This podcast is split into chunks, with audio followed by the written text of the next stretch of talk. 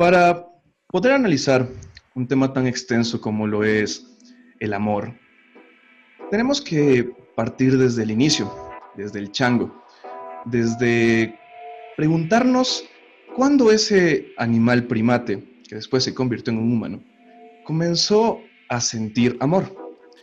Y como todo en la vida, esto responde a cuestiones evolutivas, responde a cuestiones de supervivencia netamente. Cuando éramos netamente primates, no existía un concepto de familia como el que conocemos ahora. Eh, los niños que nacían en esta tribu eran los hijos de la tribu y todos los que conformaban esta tribu tenían que cuidar a los niños. Y todavía no había una distinción acerca de los roles de género, hasta que la naturaleza, tan curiosa como es, creó la menopausia, porque comenzó a darse cuenta que cuando un niño se cría nueve meses, tiene que haber alguien que los cuidase. Y comenzó toda una cuestión fuerte dentro de la interacción humana desde ese punto. Sin embargo, el amor todavía no era un tema que manejábamos como humanos, hasta que tuvimos la revolución de la agricultura. Cuando tuvimos esta revolución, los humanos se volvieron sedentarios, comenzaron a tener más tiempo, porque ya no tenían que estar huyendo de las bestias, ya no tenían que estar sobreviviendo y recolectando frutos, ya lo tenían todo a la mano. Y cuando tuvieron más tiempo, pudieron conocerse. Y fue cuando se dieron cuenta de que se llevaban mejor con ciertos primates que otros. Y fue cuando comenzó a ver el concepto del amor. En torno a este tema, tenemos a unos invitados grandiosos el día de hoy, con los que vamos a analizar a profundidad qué es el amor. Estamos aquí con Shay y con Andrés, fotógrafos, una pareja que recién se casó y comenzó a experimentar todo este nuevo proceso y nos va a contar un poco acerca de ello. Y también tenemos a Salo y Cris, una pareja de artistas de la capital que han desarrollado su trabajo bastante en conjunto, apoyados en su relación y el amor. El día de hoy eso vamos a analizar aquí en Cirismo Pragmático y quisiera comenzar con la pregunta más general. Primero, para ti, Cris, ¿qué consideras que es amar? ¿Qué tal, bro? Un gusto estar aquí. Qué bacán, igual nuevamente estar contigo en este espacio. Eh, amar. Eh, no sé, yo creo que parte de uno, o sea, no, no, tenemos que asociarlo de, de, manera que amar sea eh, vinculado a amar a alguien más, sino empezando por ti. Creo que amar es conocerte, aceptarte, y estar feliz con lo que tú eres, con lo que tú haces, con lo que con cómo tú eres, ¿me entiendes? Y a partir de ahí, por ejemplo, debe empezar como el, el amor hacia alguien más.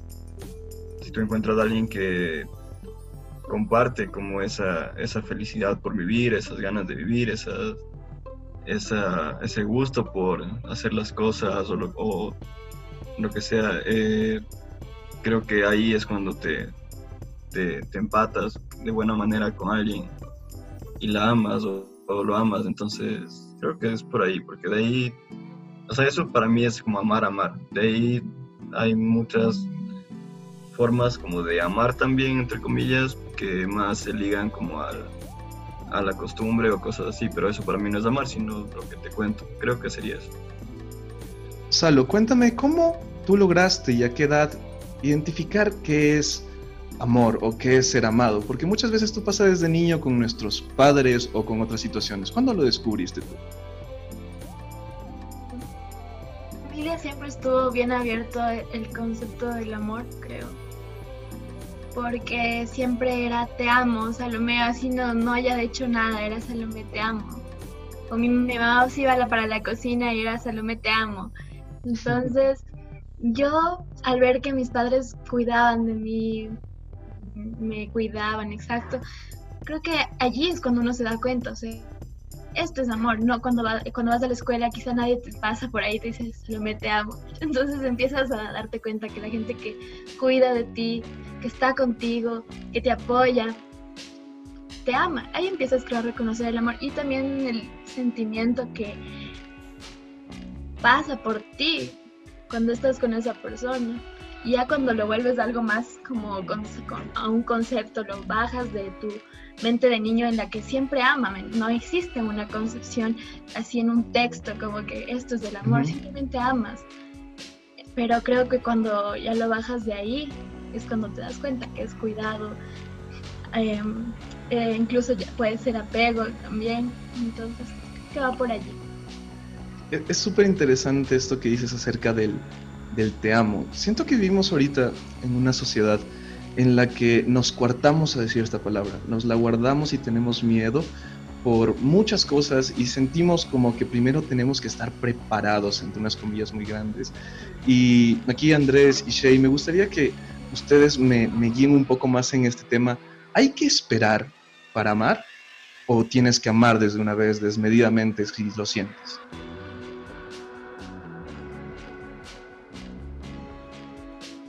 Activa el micrófono. Perdón, en ese sentido, en ese sentido creo que el tiempo no es un determinante en relación a, si tú puedes sentir amor por alguien, eh, no sé, tan rápido, ¿me entiendes? Creo que puedes llegar a querer a una persona en, un segundo. Y puede que, puede que en ciertos casos, lo hablo desde mi perspectiva, fue así, puede que en otras personas sea como que mucho más complicado, pero más va también depende ya de, de, las desilusiones o del miedo que tengas a que quizás eh, esa persona no merezca tu cariño, puede ser.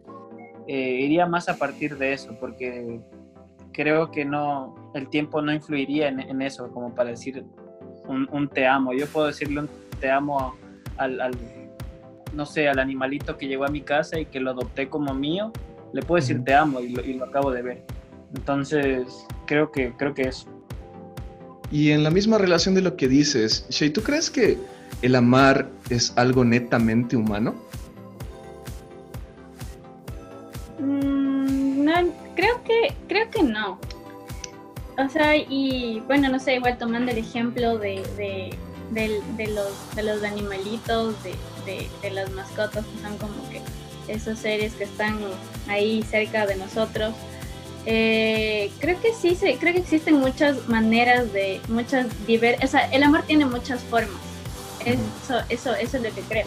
Ajá, también creo que también lo mismo se da con, con, con todo lo que sea, con todo lo que tenga vida. Porque incluso también pasa con las plantas, no sé si han escuchado que cuando, cuando, cuando, cuando, cuando plantas tú tienes que estar hablando tu plantita, tienes que estar pendiente de ella. Entonces, no sé, creo que sí se puede dar de muchas formas del amor. Yo lo puedo ver así, humanos, animales. Quizás no de la forma tan consciente como nosotros lo hacemos, porque creo que por eso mismo, por esa conciencia que tenemos, nos complicamos tanto. Sí, full. Pero, ajá, pero, pero creo que sí, el, amor tiene muchas formas. Y bueno, retomando un poco el tema que yo topé al inicio acerca de esto de los roles de género y cómo la naturaleza incluso eh, hizo de las suyas para comenzar a plantear de cierta forma en nuestra evolución este tipo de cosas. Si bien es cierto y comenzamos a hablar de la evolución del amor y del concepto que ahora tenemos como lo es el amor romántico, antes cuando tú decidías casarte con alguien por amor, era lo más loco que podías hacer, porque siempre para casarte tenías que ver eh, las ganancias de la otra familia, la riqueza de la otra familia, porque todavía seguía el humano pensando en sobrevivir hasta que llegamos a la época de las cruzadas. En la época de las cruzadas, muchas personas con dinero sentían a las cruzadas, sentían el pasar el mar Mediterráneo como un gran privilegio. Entonces, muchas personas eh, que tenían mucho dinero fueron a las cruzadas, murieron en las cruzadas y quedaron muchas viudas. Quedaron muchas viudas con mucho poder adquisitivo, con mucho poder económico. A partir de ese momento, el amor cambió porque cuando regresaron los cruzados y ya no encontraron a sus esposas o encontraron que habían muerto sus esposos, estas mujeres que ya tenían posición adquisitiva comenzaron a poner las reglas del juego y decían, bueno, tú puedes querer cortejarme, pero tienes que hacer esto, esto, esto, esto, porque ya tenían un poder de decisión. Y comenzó a crearse esto que conocemos como el amor cortés, que viene justamente del cortejo.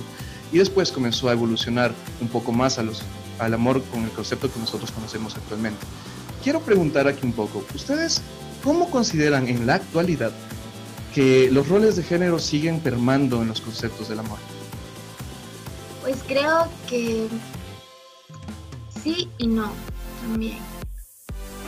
Puede darse dependiendo qué tipo de amor estés llevando, no sé, en el sentido de pareja.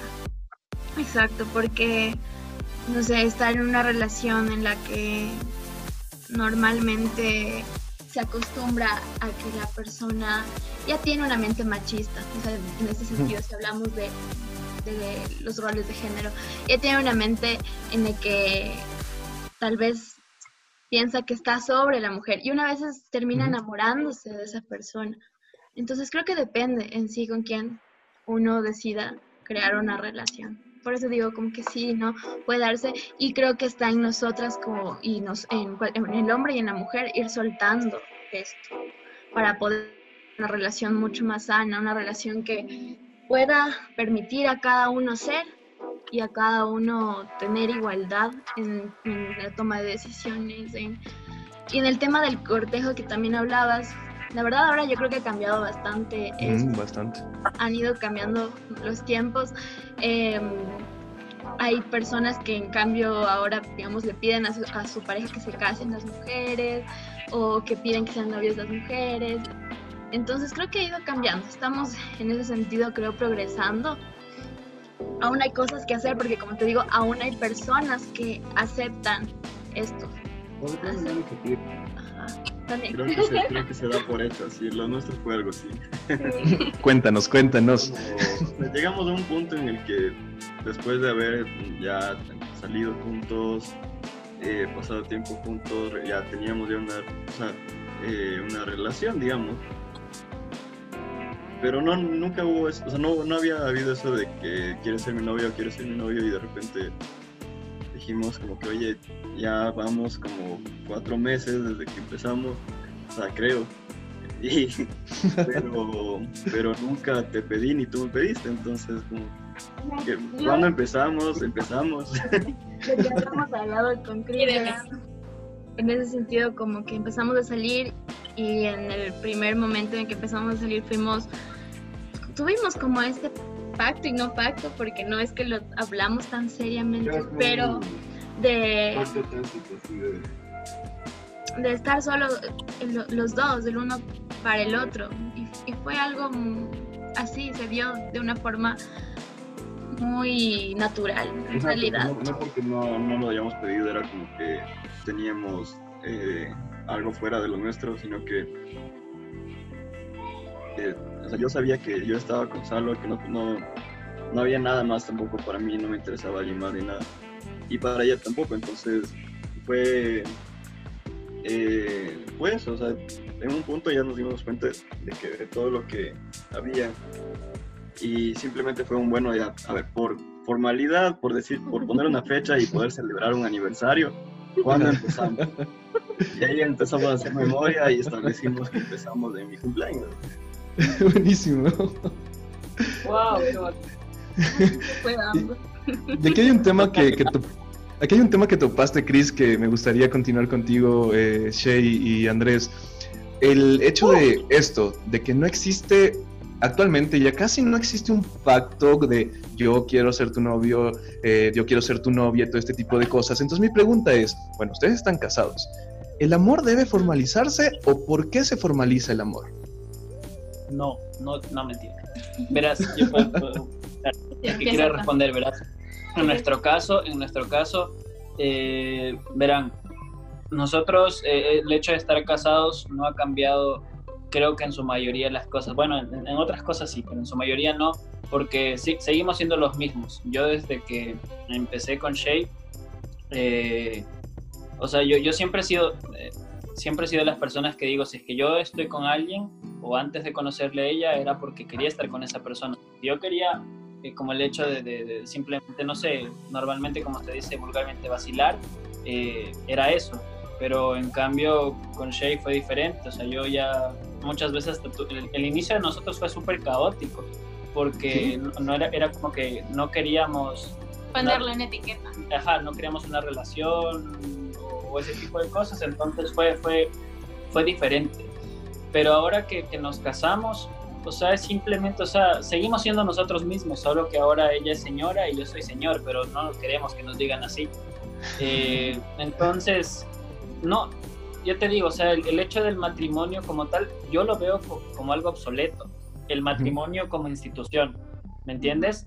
Mi matrimonio, o nuestro matrimonio, perdón, lo estamos tratando de, forjar eh, de una manera, creo yo, distinta, diferente, y eso estamos tratando de hacer, aunque es súper, súper complicado, súper complicado, pero la idea es esa. Nosotros, o sea, yo siempre puedo hablar con ella y decirle eso, que que el matrimonio para nosotros o lo que nos enseñaron está mal.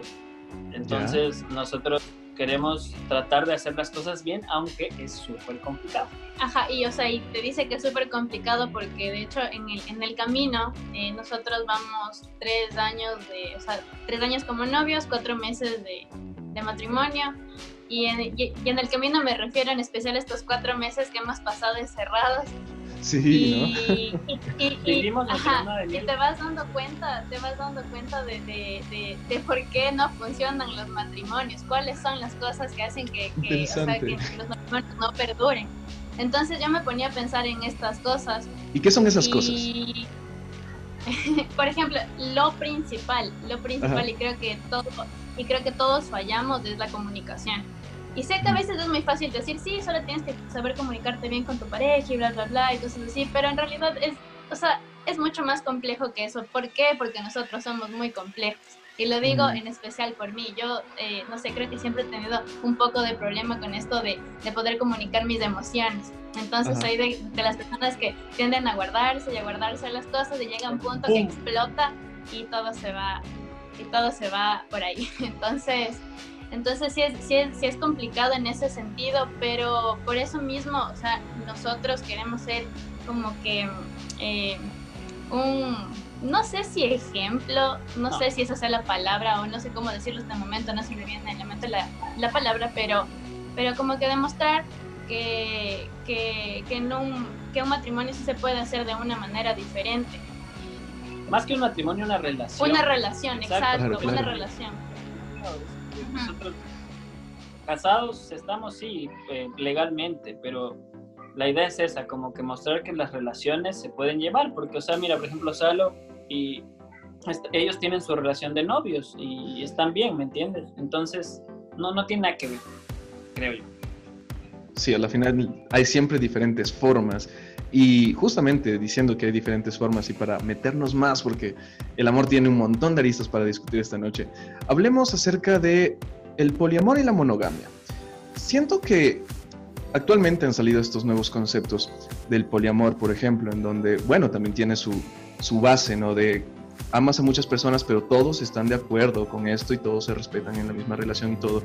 Pero mi pregunta va más y va para, para Cris y Salo va por el lado de la monogamia representación de amor. ¿Tú con la monogamia representas amor hacia tu pareja?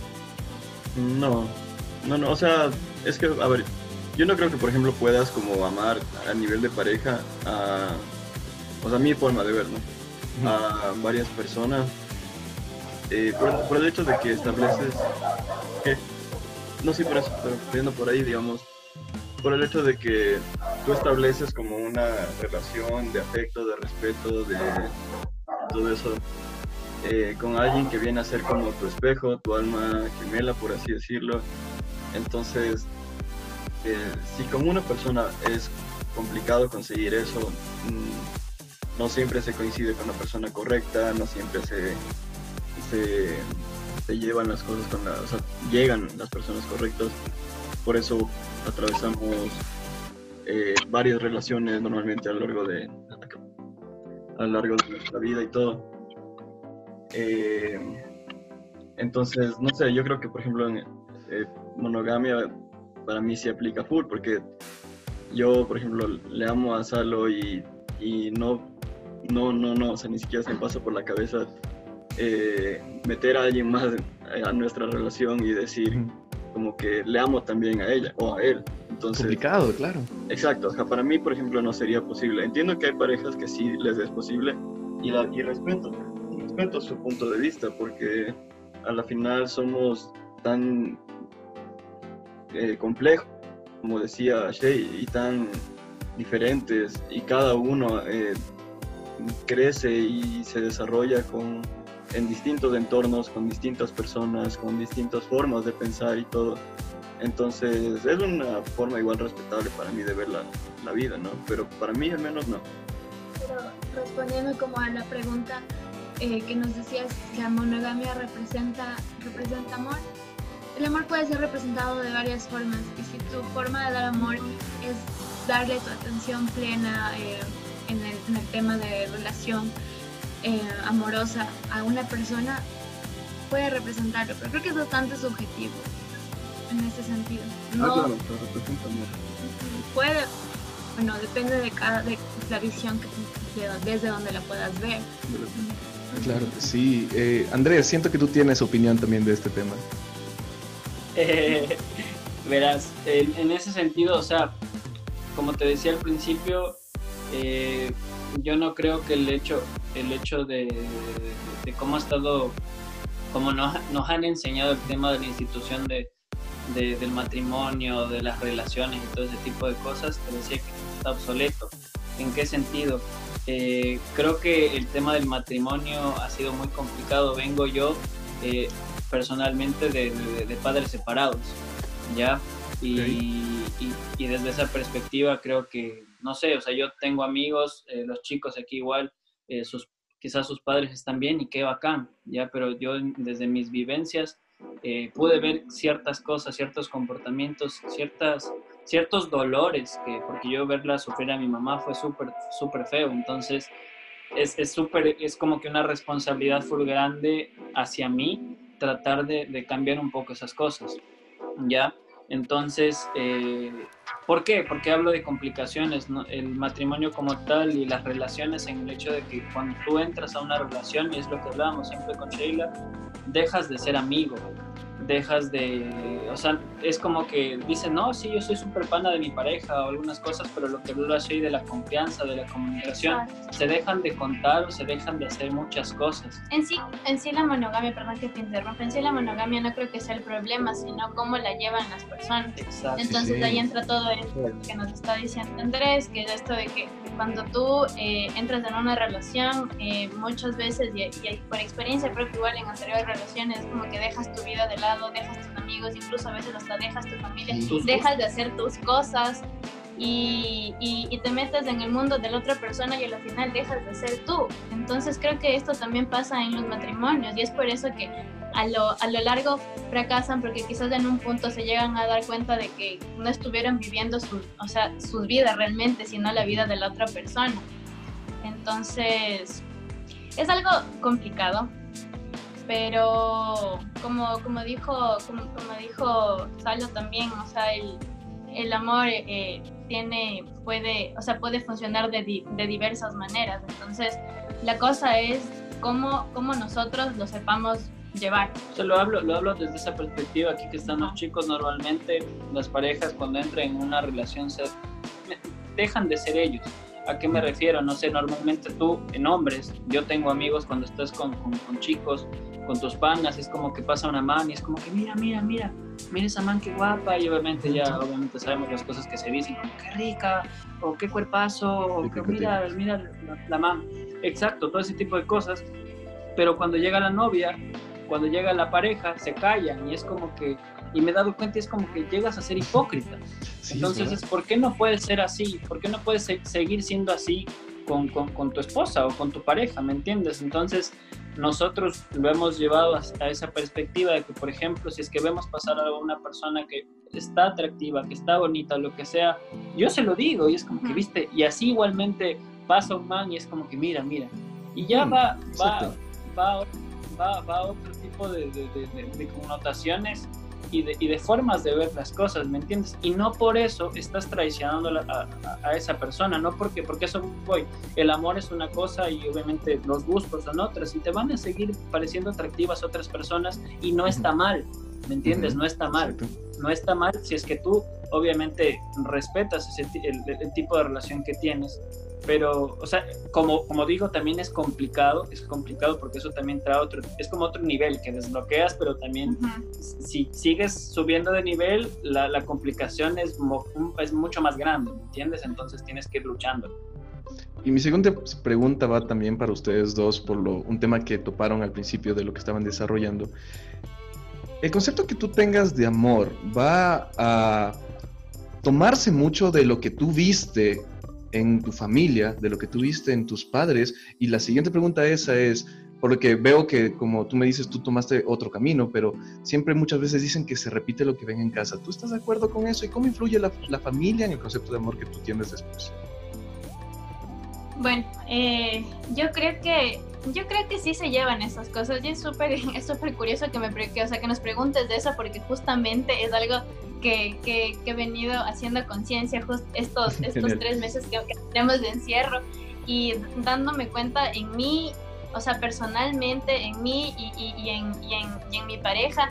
Y, es cierto, o sea, puede sonar súper súper eh, bueno o malo o como tú lo quieras ver, pero en realidad uno sí es el reflejo de la, de la, de la pareja. O sea, tú, yo, yo, yo me veo reflejada en, en Andrés, tanto en, en, cosas buenas y en las no tan buenas también. Entonces, en, en un punto en un punto es chistoso porque hay cosas que me molestan, que me molestan mucho de él, pero después hago conciencia y digo, wow, son cosas que también me molestan de mí. Entonces es, es un ejercicio de hacer conciencia. Yo siempre digo que la, conciencia es todo, siempre hay que hacer conciencia, pero, pero, pero primero en, en, en, uno, en ver qué es lo que está mal. Entonces... Eh, eso es, es, es, un ejercicio, eh, es, un, es un auto ejercicio y un ejercicio con tu pareja, el poder llevar esas cosas. Entonces, eh, creo que creo que también estamos para, para, para romper para, para, para, romper el ciclo, para no seguir con las mismas con los mismos problemas, eh, con, con, los mismos conflictos que, que, han tenido nuestros papás. Personalmente, eh, yo también, o sea, yo yo, yo igual vengo de una familia que igual tuvo muchas complicaciones en ese sentido. Mis papás no son separados, pero mis papás llevan casados bastante tiempo. Y, o sea, yo como para decir que tengo un ejemplo así eh, muy, muy flores del amor, no, no lo tengo. Y quizás de eso a mí me causó muchos conflictos cuando, cuando, cuando, o sea, en, en, en mis relaciones ya de grande, ¿no? Entonces, eh, y eso recién, eh, recién me di cuenta ahora a mis 25 años que, que, sí, que sí es cierto, uno lleva las cosas de los papás a, a, a sus relaciones. Entonces, es, eso, es romper el ciclo, es no volver a hacer las mismas cosas, darte cuenta qué es lo que está, qué es lo que hicieron mal tus papás y qué es lo que estás haciendo mal tú, porque a veces inconscientemente tú también vuelves a hacerlo, por más que tú ya sepas y lo, lo que está mal inconscientemente lo sigas haciendo. Entonces, entonces es eso, eh, ser mejores, romper el ciclo, ser mejor. sí, sí, sí. Em, para meternos más en temas más profundos y un poco más personales, quisiera comenzar a topar el tema acerca de lo que viene bastante ligado al amor y que incluso también nos da conceptos de sus futuros, que es el desamor, el despecho. Hay este concepto errado para mi manera de ver de personas que se enamoran, les rompen el corazón y después con eso justifican volverse promiscuos o lastimar a más personas porque dicen que tal o cual persona me hizo así. Eh, esta pregunta es para ustedes, Salo y Chris. Eh, ¿Cuándo les rompieron el corazón? ¿Cómo fue? ¿Y tomaron este tipo de decisiones o tomaron decisiones distintas a esta que ejemplifico?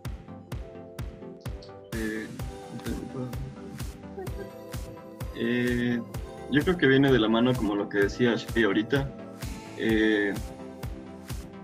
no sé, creo que sí es una tendencia tal vez a que, por ejemplo, a que lo tus vivencias pasadas, a que tu experiencia eh, te lleve a hacer cosas como esas, ¿me entiendes? Por ejemplo, eh, como decía, decían ahorita Andrés y que, digamos, si tú vienes de un hogar en el que eh, el matrimonio fue algo disfuncional, algo que no, no, no, iba bien, que se llevaba mal, que peleaban, lo que sea, que se engañaron tal vez, que se separaron, que lo que sea eh, uno sabe eso, uno ve eso durante todo su crecimiento y tiende a repetirlo, muchas veces tiende a repetirlo. Y es, eh, y, el hecho de saberlo, de haberlo vivido, no quita que eh, lo, tú lo repitas. Entonces ahí es como lo que decía Ander. O sea, el, el punto es como romper ese tipo de, de cadenas que vienen ya de generaciones pasadas. Eh, muchas veces no es solo la generación de tus papás, sino la anterior y la anterior y la anterior.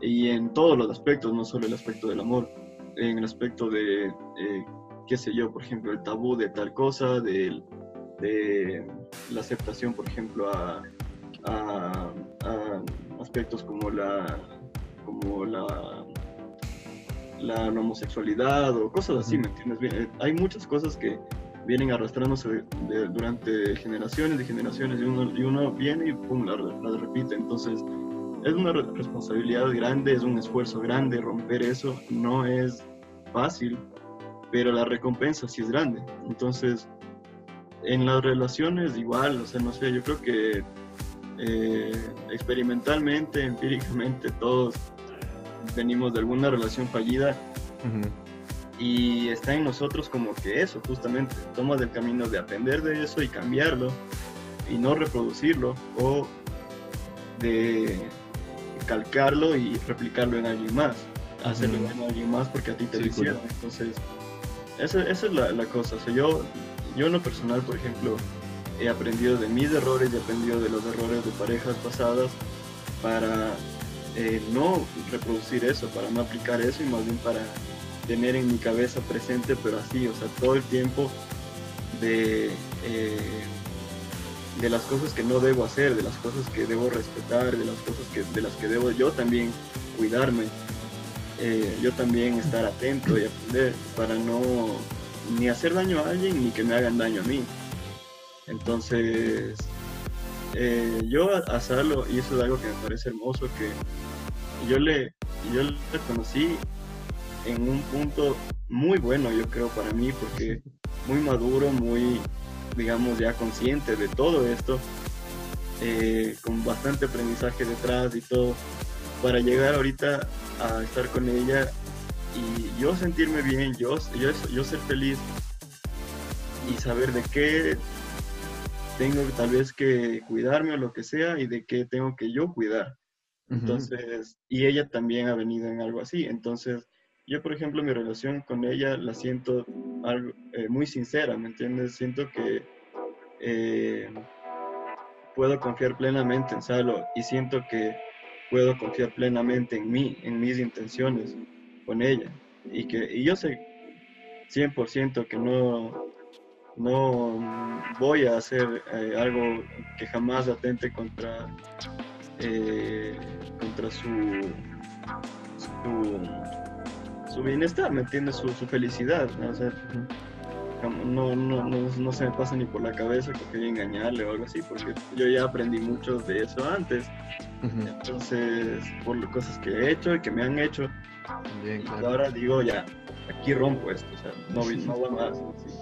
Es eso, yo en como mi primera relación así larga que pude tener, yo también cometí errores. Yo creo que fui incluso la que dio paso a que, a que se acabe. La cosa era muy chiquita y la verdad, uno a esa edad está, eh, ve todo nuevo, ve, experimenta también. y, es eso, o sea, los dos éramos con esta persona jóvenes, le hice daño, le hicimos daño, pero de eso se aprende y ahora sé que por nada en el mundo yo desperdiciaría una relación que se ha construido por mucho tiempo, claro, eso. por muchas experiencias, en algo que quizá es banal, en algo pasajero, en una sensación así súper rápida. Entonces, la verdad, creo que es de eso. Sí podemos cambiar eso y, no creo que, que está bien eh, en el hecho de repetir y culparle a tu expareja de cómo tú seas ahora. Mm. Porque, es así, los dos tuvieron la relación, los dos vivieron esa relación y tienes que sacar lo mejor de allí, o sea, ver qué aprendí, qué me hizo bien eh, y tratar de ser mejor. Creo que ese es el punto. Mejor de lo que, has- de lo que ha sido. Creo que creo que- sí requiere como una, una cierta, o sea, bueno, a lo mejor dicho, o sea, no cierta, que sí requiere madurez el hecho de, de pensar así, sí requiere como un firmeza, ajá, firmeza, pensar así, porque es una tendencia y full común eso, eso que tú cuentas, Andrés, que eh, eh, ten- tender a, a- a convertirnos en el monstruo que, que nos quejamos y que nos aquejó antes. Totalmente. Yo, yo en eso, hay que yo en romper eso- eso, yo en eso- no solo seguimos eh, transmitiendo eso durante más en- años eso-. Y bueno, en torno al mismo tema que estábamos llevando, tengo dos preguntas, una para Shay y una para Andrés. Andrés, a ti te quiero preguntar, eh, ¿cómo te rompieron el corazón la primera vez? ¿Cómo fue? ¿Qué sucedió? Y Shay, a ti te quiero preguntar, ¿cómo reconocer un amor tóxico? Verás, eh, yo, yo, he tenido, yo he tenido varias etapas. Eh, el lugar donde yo vivo creo que es muy diferente al que, al que vivimos, bueno, han vivido ustedes. Vi- Vivo, en Galápagos, entonces crecí de una manera diferente. Es ciudad peque lugar pequeño, todo el mundo se conocía, entonces tuve varias etapas. Yo era full, full vacilón y todo. Eh, ¿no? vivimos en un lugar donde hay full, full turistas, ese tipo de cosas, entonces tuve va- etapas, pero en realidad siempre como que he buscado el tema de una relación. Eh, he sido muy enamoradizo en ese sentido y era como que siempre quise tener eso, ¿no? Eh, tú, antes, antes, antes obviamente de poder conocerle a Shay, eh, tuve una relación larga en la cual fue complicada, obviamente por obvias razones no estoy con esa persona y ahora estoy aquí, pero es que es complicado el hecho de romperme el corazón. Eh, yo creo que más que todo, yo creo mucho en el destino. No sé si me estoy desviando de la pregunta, no es que no, pero se me, se me ocurre en este momento en el sentido de que las cosas pasan por algo y, y siempre a- a- hablando del tema anterior de que decían de que qué pasa si es obviamente con el tema de las vivencias y todo este tipo de cosas las personas que han cruzado por nuestro camino eh, yo siempre he tratado de verla no como algo malo, porque al final obviamente lo malo te hace daño, te hiere, te lastima el corazón, te lastima y guardar todo ese tema de resentimientos, a la final cuando tú consigues a alguien, lo desfogas con esa persona y no está bien. Ujú, está bien. Entonces eh, yo siempre he tratado de eso, de, de es que tu- estuve con alguien, no acordarme de las cosas malas eh, y, y no guardar resentimiento y sí acordarme de las cosas buenas, las cosas buenas que me hicieron feliz, las cosas buenas que, que, que, que, que no sé, que me, que me hicieron darme cuenta de por qué valía la pena vivir. ¿Ya? Entonces, eh, creo que romperme el corazón como tal, yo no lo vería así, ¿ya? Para mí romperme el corazón, ahora sí te podría decir, si es que yo en algún momento eh, pasa algo con Shay, creo que ahí se me rompería. Creo, creo, la verdad. Eh, eso, eso, Me eso, encantan, eso, me eso yo. Es que no, es que no, fuera, fuera del romanticismo, y no, no lo digo porque esté Sheila ahora aquí, lo, lo digo en serio. Eh, creo es eso, o sea, creo que mi forma de vivir ha sido desde esa perspectiva eso, tratar, porque obviamente uno trata de encontrar la felicidad, uno trata de encontrar lo que le hace feliz, y, y normalmente lo hablo desde antes, eh, yo no sabía qué hacer con la vida, yo no sabía qué, qué- a qué dedicarme, eh, quise ser futbolista, viajé a otros lugares, eh, y se puede decir que tuve momentos de, de éxito muy pequeños, pero cuando le conocí a Stewart, eh, esto, esto como que se- eso como que se al, al fin como que empató, ¿me entiendes? Como que dije, o sea, me di cuenta dije aquí es. Entonces, creo que eso, creo que eso sería como que romperme el corazón sería eso, o sea, que yo de verdad Sheila se vaya, y eso que creo que sería, ahí sí podría decirte que se me rompería el corazón. Ya, a ver. La, la pregunta que me hiciste es cómo identificar a una... A un amor tóxico. tóxica. Amor tóxico, ya. Eh, bueno, eh, yo, yo creo que...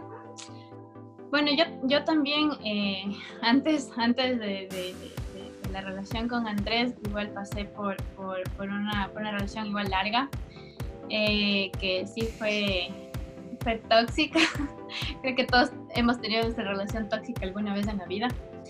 Y, y, bueno, em, creo que creo que te creo que te empiezas a dar cuenta como creo que lo dije antes eh, cuando cuando empiezas a dejar de lado tu, vida, tus amigos. A mí, a mí a mí me pasado eso de que de que no les caen mis amigas por alguna X o Y razón y, y, y empiezo a alejarme de esas personas empiezo a, frecuentar más el, el, círculo de amigos de esa persona, empiezo a pasar todo el tiempo con esa persona y cuando también tienes tú cosas que hacer y, y no y, y, si la otra persona te dice ven acá, tú, tú vas allá a la hora que sea, en donde sea que esté y, no te, y no te pones de prioridad a ti. Entonces, creo que eh, eso, cuando, cuando, cuando te das cuenta de eso, cuando te das cuenta también de que empiezas a filtrar las cosas que dices, tienes mucho cuidado o empiezas a decir las cosas a medias por miedo de que, no sé, la, la otra persona reaccione mal. Y, y, cuando, cuando no puedes cuando no puedes ser tú con la otra persona, cuando no puedes ser tú así como eres con, con, con, con, tu mejor amigo, con tu mejor amiga, con que puedes contarle lo que sea, y creo que, creo que ahí te empiezas a dar cuenta de esas cosas. Creo que, o sea, es ahora que ya pasó mucho tiempo, yo diría que, o sea, para mí es fácil darme cuenta, pero quizás en ese momento no, no, no es tan fácil. Así todos tus amigos, amigas te digan que, que te estás, no sé, volviendo mandarina, como saben decir, y tú no te das cuenta, pero, pero creo que Ajá, pero creo que es eso, cuando, o sea, lo principal cuando, cuando, cuando, cuando dejas de, de, de, de, tenerte a ti como prioridad. O sea, yo siempre he creído que primero tú, segundo tú y tercero tú, y no como un hecho de, de no sé, de, egocentrismo o de ser egoísta, sino porque, porque loco, sí, o sea, vos no te, vos no te cuidas, vos no te, vos no te amas, vos no, vos no te vos no te valoras, eh, la otra persona no lo va a hacer. Entonces ahí viene cuando la otra persona se da cuenta que, que, tiene este poder sobre ti, ahí es cuando empieza toda la, toda la, toda la toxicidad y, y, y, ya, y a la final te terminas haciendo daño tú misma. Entonces... Tenemos que ser libres. Exacto. Entonces, creo que, creo que eso, eso sería. Libertad ante todo, muchachos, en serio. Eso es, creo que ese, perdón que me largues, que verdad escuché lo que decía Sheila lo lejos. Creo que ese, ese, esa es la respuesta. El, amor es la respuesta, pero la libertad eh, de, de, ser tú mismo y de que las cosas, tus sueños, o sea, cuando tú entras a, estar con una pareja, tú no tienes por qué dejar tus sueños a un lado, ¿me entiendes? A la final, es como yo le decía a Sheila, Sheila, ella yo, yo, gracias a ella encontré mi pasión que es la fotografía y yo tengo muchos sueños, quiero viajar, quiero hacer muchas cosas pero obviamente la vida te va encasillando, te va poniendo en un camino, ¿no? Pero si es que tú tienes un sueño y tu pareja que tiene uno diferente, traten de que eso se, se empate o traten de que eso se cumpla, ¿me entiendes? O sea, tú, yo, creo, yo como, como pareja de Shay tengo la responsabilidad de que ella cumpla su sueño de, de, de no sé, ser cineasta y de, hacer cine y de, y de, cosas así, y de, y de, ir y de viajar y de conocer otros lugares, o sea, esa es mi responsabilidad y, y, no porque, y no por obligación, sino porque a mí me hace feliz eso, ¿me entiendes? Entonces, esa libertad de, ser independiente, estando con él. Exacto. Me encanta, me encanta el concepto, la verdad. Aprendo muchísimo en estos podcasts, muchachos, en serio, gracias, aprendo muchísimo. Y tengo más preguntas, no es que vamos a acabar, tengo más preguntas. Em, bueno, ahora tengo una pregunta bastante, bastante polémica y yo sé que Salo y Chris, ustedes me van a dar una respuesta bastante madura acerca de este tema. Eh, hablábamos hace un rato de esto de que el amor es subjetivo y que puedes amar muchas cosas, pero de este mismo concepto hay ciertos colectivos que se toman como el colectivo MAPS, el que quiero que conversemos, donde son estas personas que dicen amar a menores de edad y se escudan en esto como un movimiento diciendo de que el amor es libre. ¿Qué piensan ustedes acerca de esto? La verdad, exacto, como tú dices, es un escudo. Yo no creo que esté bien porque cuando tú eres chiquito no tienes aún una concepción firme de, cuáles son los límites que debe tener una persona adulta contigo. Entonces alguien se puede escudar y alguien... Eh, te vuelves muy, eres muy manipulable también. Entonces, no me parece correcto en este sentido, porque imagínate cuando eres niño y que alguien más entre así a ti, para mí eso es incluso una violación, ¿me entiendes? No, no creo que esté bien.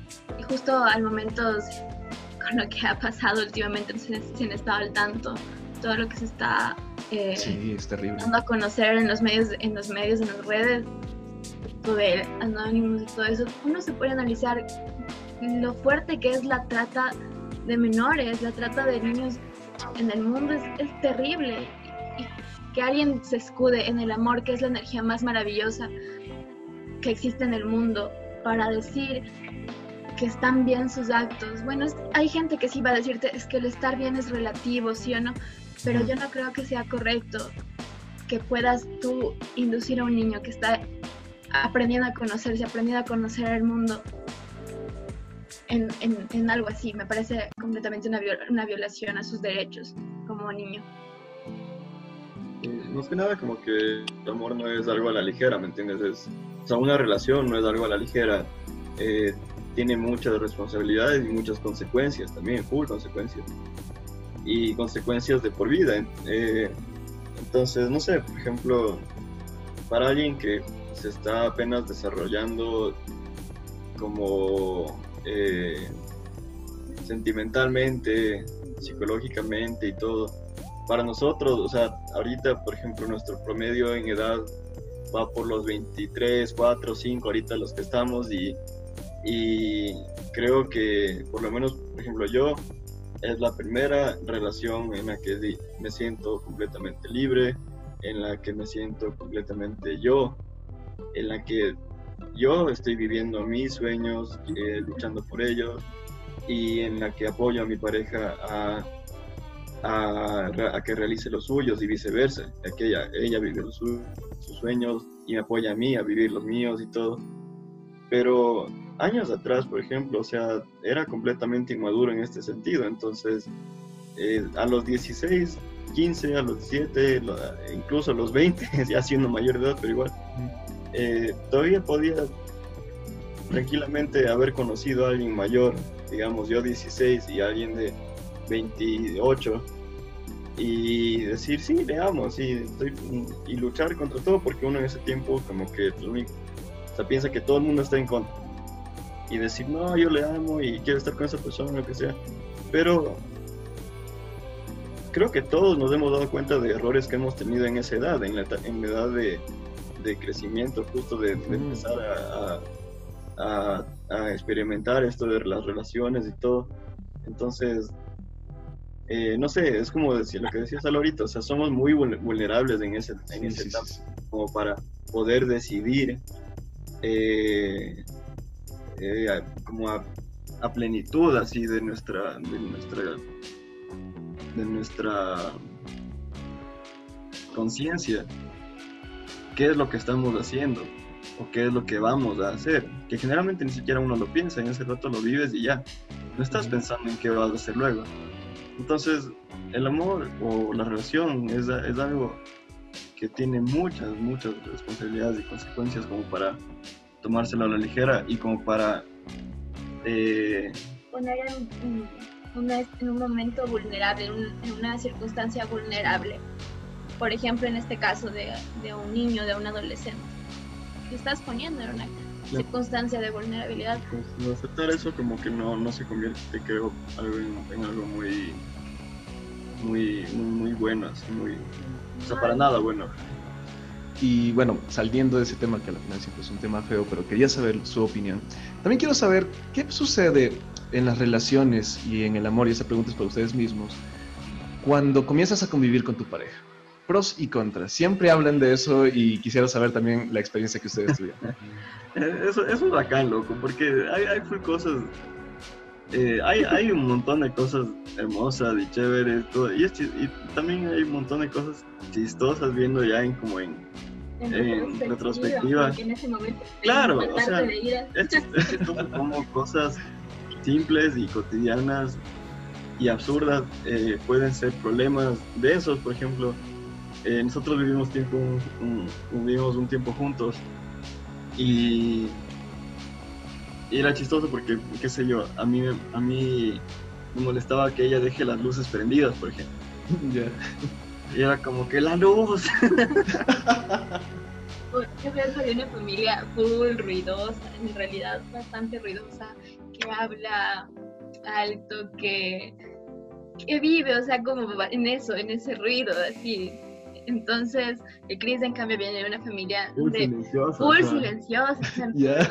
Yo abría cajones a las 11 de la noche. Eso ya podía ser un problema. Claro, para mí era como que, a veces, por ejemplo, yo le decía como que, oye, ¿qué te pasa? Así, ¿por qué botas los cajones? Decía, no estoy votando, solo estoy buscando algo. Pero yo, les, yo era como que, ¡Bum! entonces, era tú chistoso, es chistoso, ajá.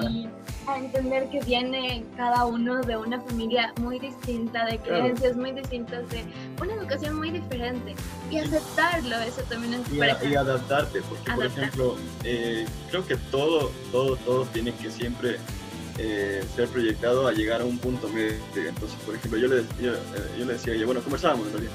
Y que, por ejemplo, ella me decía, a mí me gusta escuchar música alta mientras yo cocino, mientras yo estoy haciendo tal cosa, así en la sala. Ajá. Y yo le decía, ya, pero en mi casa, por ejemplo, eso no pasa. A mí, a mí eso me Ajá. aturde. A mí, a mí el ruido en verdad no me gusta. O sea, eh, me aturde el ruido, me, me estresa. No soy alguien que aguante mucho el ruido. Entonces, ok, decíamos ya, punto medio. Por ejemplo, en lugar de poner la música en el parlante gigante, eh, no sé, como que pon- pongamos el ponte el parlante chiquito que te alcanza perfectamente para que tú escuches en tu zona, pero yo esté en la mía. Así ¿no? Excelente. ¿Me cachas? Entonces, Ajá, ajá. y llegábamos a un punto medio en el que ella, ella ganaba, yo ganaba. Y así es, así hemos construido también nuestra relación en, otra, en otros ámbitos también, en ese Sí, en sentido. todo, creo. en siempre. buscar llegar a un punto Punto medio, medio, entender que, como lo repito, que somos seres distintos Distintos. y como decían ustedes antes, somos también espejos y aprender, digamos, del otro es muy importante en este sentido porque estás aprendiendo también de ti y creo que la convivencia te muestra mucho más a fondo lo que es tu pareja, pero también lo que eres tú, lo que estás eh, tal vez eh, reflejando en esa persona. Entonces, la verdad, para nosotros fue algo que nos hizo crecer muchísimo, mu- muchísimo, y Sí, creo mucho. y creo que es algo que pa- mm, también puso como un punto eh, de, de, ¿cómo podría decirlo? De crecimiento así en nuestra Ajá. relación, que a partir de eso hemos crecido también muchísimo. Claro. Y lo que decía Andrés, por ejemplo, todo se da por algo. Eh, nosotros vivimos un tiempo juntos, después tuvimos como que regresar cada uno eh, a nuestras casas y todo. Estamos con la idea de nuevamente ya como que juntos, pero ese tiempo, a lo mejor fue el tiempo justo, ¿me entiendes? A lo mejor no teníamos que, que continuar eh, seguido, sino tomar ese tiempo aprender de él y mientras, y mientras tanto, y lue- para luego volver a eso. La versión de, la versión de prueba, el, el trial gratis que tienes de 30 días. Me encanta, me encanta. Eh, bueno, para ir como cerrando un poco, tengo una última pregunta para, para ti, Andrés y Shay. Quiero saber si es, qué tan cierto es esta frase que se dice, cuando te casas, te casas con la familia. Rayos. Yo están mismas. Verás, qué, qué pregunta. ¿De dónde sacas las preguntas, amigo? Verás, Soy muy curioso, soy muy curioso. Verás, eh, yo, yo soy una persona, no sé, y ustedes lo van a poder, lo van a poder obviamente decir que es cierto. Soy muy, muy, muy pegado a las personas. Cuando yo conozco a alguien, eh, no es como, no, no, so- no es como que soy apático. Yo, yo soy como que entrador. Es como que yo te conozco y, y, y me meto en lo profundo de ti, así. Entonces, eh, y es, es gracioso porque desde esa perspectiva yo amigos amigos, amigos, eh, no tengo como tal, ¿me entiendes? Eh, tengo ahora unos, unos amigos que, que, amo tanto que obviamente la vida me los ha entregado, pero no es la típica como, ay, yo tengo un amigo de hace años. Entonces, eh, y eso no determina, yo como decía, el tiempo no determina cuánto tú puedes querer a una persona o, que, o qué tan importante o relevante puede ser en tu vida. Entonces, cuando yo conocí a la familia de Shay, eh, yo los conocí en, en, épocas, en épocas de fiesta, en épocas de farra, en un fin de año. Cool. Y, y, y, fue gracioso porque fue la prueba de fuego. Yo llegué y obviamente como buenos serranos, yo soy costeño, yo no bebo, yo no tomo, no me gusta tomar. Me pego una viela y esas cosas, pero no bebo, no me gusta embriagarme. Y, y los conocí en una fiesta en un fin de año y fue la prueba de fuego porque me tocó tomar la cantidad de tragos, no sé cuánto tomé, tomé mucha cerveza, tomé, tomé o sea, infinidad de licores, whisky, tanta cosa, y no me embriagué, no me chumé porque obviamente tenía que quedar bien, ¿no? Pero ¿ah? a mí me di cuenta, ajá, eh, yo, le, yo, yo a Sheila ya le conocía un poquito de tiempo, pero conocer a la familia fue algo bacán porque me gustó, me gustó mucho el hecho de, de, cómo era su familia, ahora yo... Eh, eh, yo, por ejemplo, con uno de los hermanos de Shay es como mi hermano, así literal, hablamos casi todos los días, Sheila a veces se molesta porque dice como que hablas, él, te quiere más que a mí, así es, y es, hermano de ella. Entonces, entonces, o sea, hablamos full, entonces eh, influye mucho el hecho de, de, de, que tú tomes mucho aprecio por ese tipo, porque son las personas que, que te entregaron a, a, a, ti, ¿me entiendes? Pero lo que me gusta también, y en, en relación a la respuesta, es que su familia no se ha metido en nuestra relación como tal. Han estado muy preocupados, sí, muy pendientes, muy felices de eso, pero, pero nunca, nunca han intercedido, me hago entender. Entonces, eh, creo que eso es muy importante y desde mi perspectiva igual, mi mamá, eh, mi familia es súper corta, es mi mamá, mi hermano, mi papá tenía su familia aparte, entonces mi familia es súper reducida. Yo cuando me casé fue mi hermano y mi mamá. Entonces, eh, mi mamá es, es, ella siempre tiene la, la, la, percepción de que, bueno, ella nos decía que cuando, ella se, cuando nosotros nos casemos, ella no iba a perder un hijo, sino iba a ganar una hija. Ay, qué y, y, ella lo ve así, y es hermoso porque la trata como hija a ella, y para mí es súper chévere. Entonces creo que lo importante de eso es como que crear esa unión, sí, te casas obviamente con la persona, y empiezas a querer a, su, a su familia, es tu familia ahora, pero lo, lo importante es que a, mí no me tocó pedirles que no se metan. A otras personas quizás puede que sí, pero... Por eso les hablamos desde nuestro caso personal. Exacto, entonces puede haber personas que digan, no, para ustedes es fácil porque en cambio mi suegra es súper complicado, o sea, yo no he tenido ese problema, mi suegra es un amor, o sea, creo que yo sé que ella me quiere por muchas cosas, entonces, eh, eso, creo que es importante eso, el hecho de que si es que tú entras a una relación, tienes que obviamente ganarte la familia, pero también defender tu, forma de ver las cosas, tu, punto de vista. Eh, eso te digo, o sea, nosotros, nuestra familia es súper, en, en, el tema religioso, es religioso, son religiosos y esas cosas, de sus papás, mi mamá es la persona más religiosa del mundo pero yo no soy así, pero eso no quiere decir que yo no respete ese tipo de cosas, pero ella, ellos también respetan mi forma de ver la vida. Entonces, creo que eso es lo importante. Creo que también algo fundamental es, es o sea, es, es ser tú eh, como eres en, en, todos lados, no, no fingir ser, no sé, perfecta para agradarle a la familia de tu novio, de tu novia. Yo soy súper defensioso con la mamá de Sheila.